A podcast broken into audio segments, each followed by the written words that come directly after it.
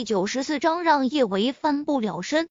杨雪生怕别人注意不到他，听了赵娜的话，他也满脸鄙夷的说道：“有些人啊，手脚可不干净，有他在，我们怕丢了东西。保安呢，还不把这种不干不净的人给轰出去？”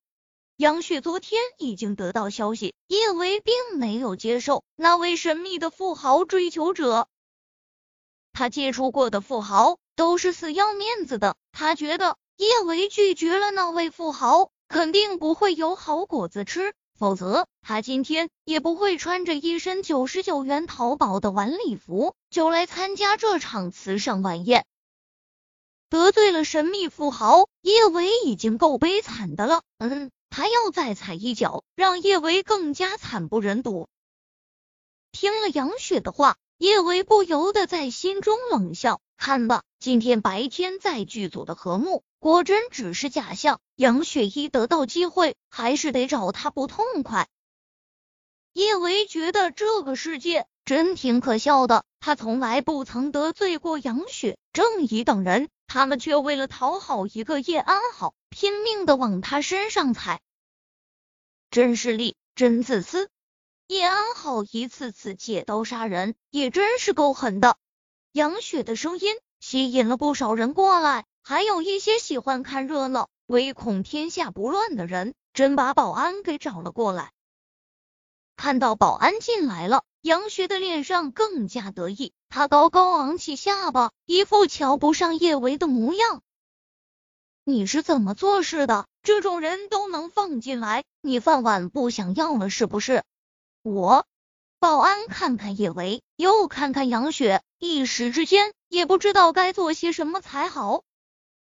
赵娜冲到保安面前，他指着叶维的脸：“今晚的慈善晚宴根本就没有邀请他，你们快给我把他轰出去！”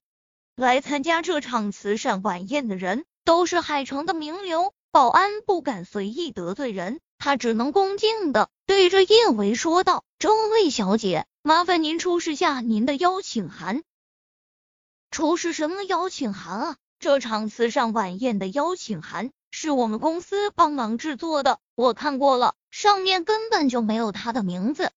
赵娜也注意到了叶维身上的晚礼服。他捏了下叶维身上的礼服，呵，这礼服一看就是地摊货。我们这种档次的晚宴会邀请这种上不得台面的人？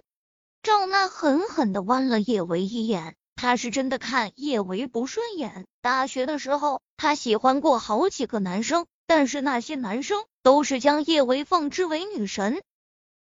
今天晚上，叶维随意穿了一件都不到一百块的晚礼服，却依旧灵动脱俗、美好，如同坠落凡尘的精灵。他一身的大牌，在他的面前都被比得如同尘埃。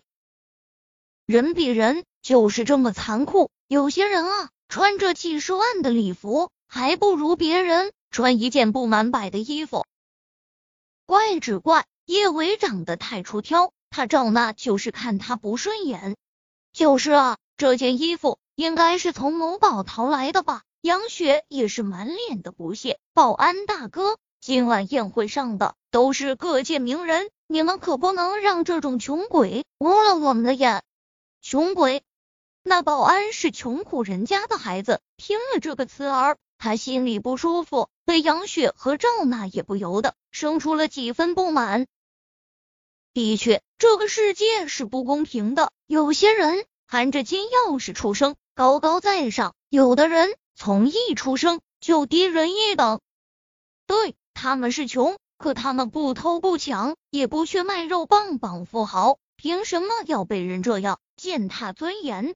虽是这样想，那保安也不敢得罪杨雪和赵娜，他怕丢了得之不易的饭碗。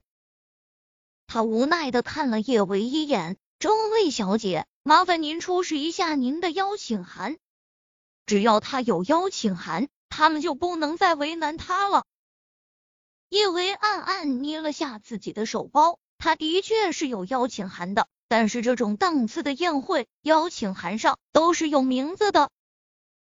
他拿的这张邀请函是给苏茶茶上司的邀请函。入场的时候，保安或许发现不了，但是赵娜他们都认识他，一看邀请函，他们就会发现他是混进来的。以赵娜和杨雪等人的性子，确定他是混进来的，他们一定会把这件事弄得全城皆知，让他抬不起头来。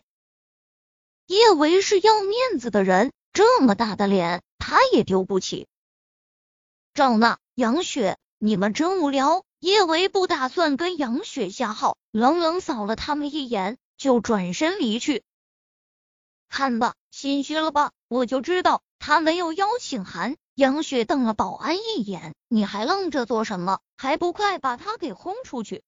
这保安看看杨雪，又看看叶维，别说他觉得他跟叶维同命相连，但看叶维这张清新脱俗的脸。他就下不了手，不把他轰出去是吧？好，我去找你们经理，我让你们经理把你一起轰出去。赵娜双手叉腰，一副泼妇模样。他对远处的 Linda 使了个眼色，Linda 心领神会，眨眼之间，他就已经把保安经理请了进来。Linda 已经给保安经理打了招呼，保安经理收了 Linda。和叶安好的好处，自然不会给叶维留情面。他带着好几个保安，来势汹汹。他居高临下的看了叶维一眼，没有邀请函是了，没有邀请函就给我滚出去。我们这场宴会可不接待来路不明的人。经理，他可不只是来路不明，他还偷。杨雪站在保安经理旁边，刻意提高了声音，好让周围的人都能听到他说的话。最近他在我们剧组帮忙，他偷东西，我们可是抓到了好几次。今天晚上大家身上都带了不少东西，他这是要在这里大展身手呢。听了杨雪的话，周围众人看向叶维的眸中都盛满了鄙夷。我们怎么能和一个小偷一起参加晚宴？真是掉档次。就是啊，我包里还有珠宝呢，一会儿我可得小心点儿。别被他给偷走了，我包里也有，我也要多注意了。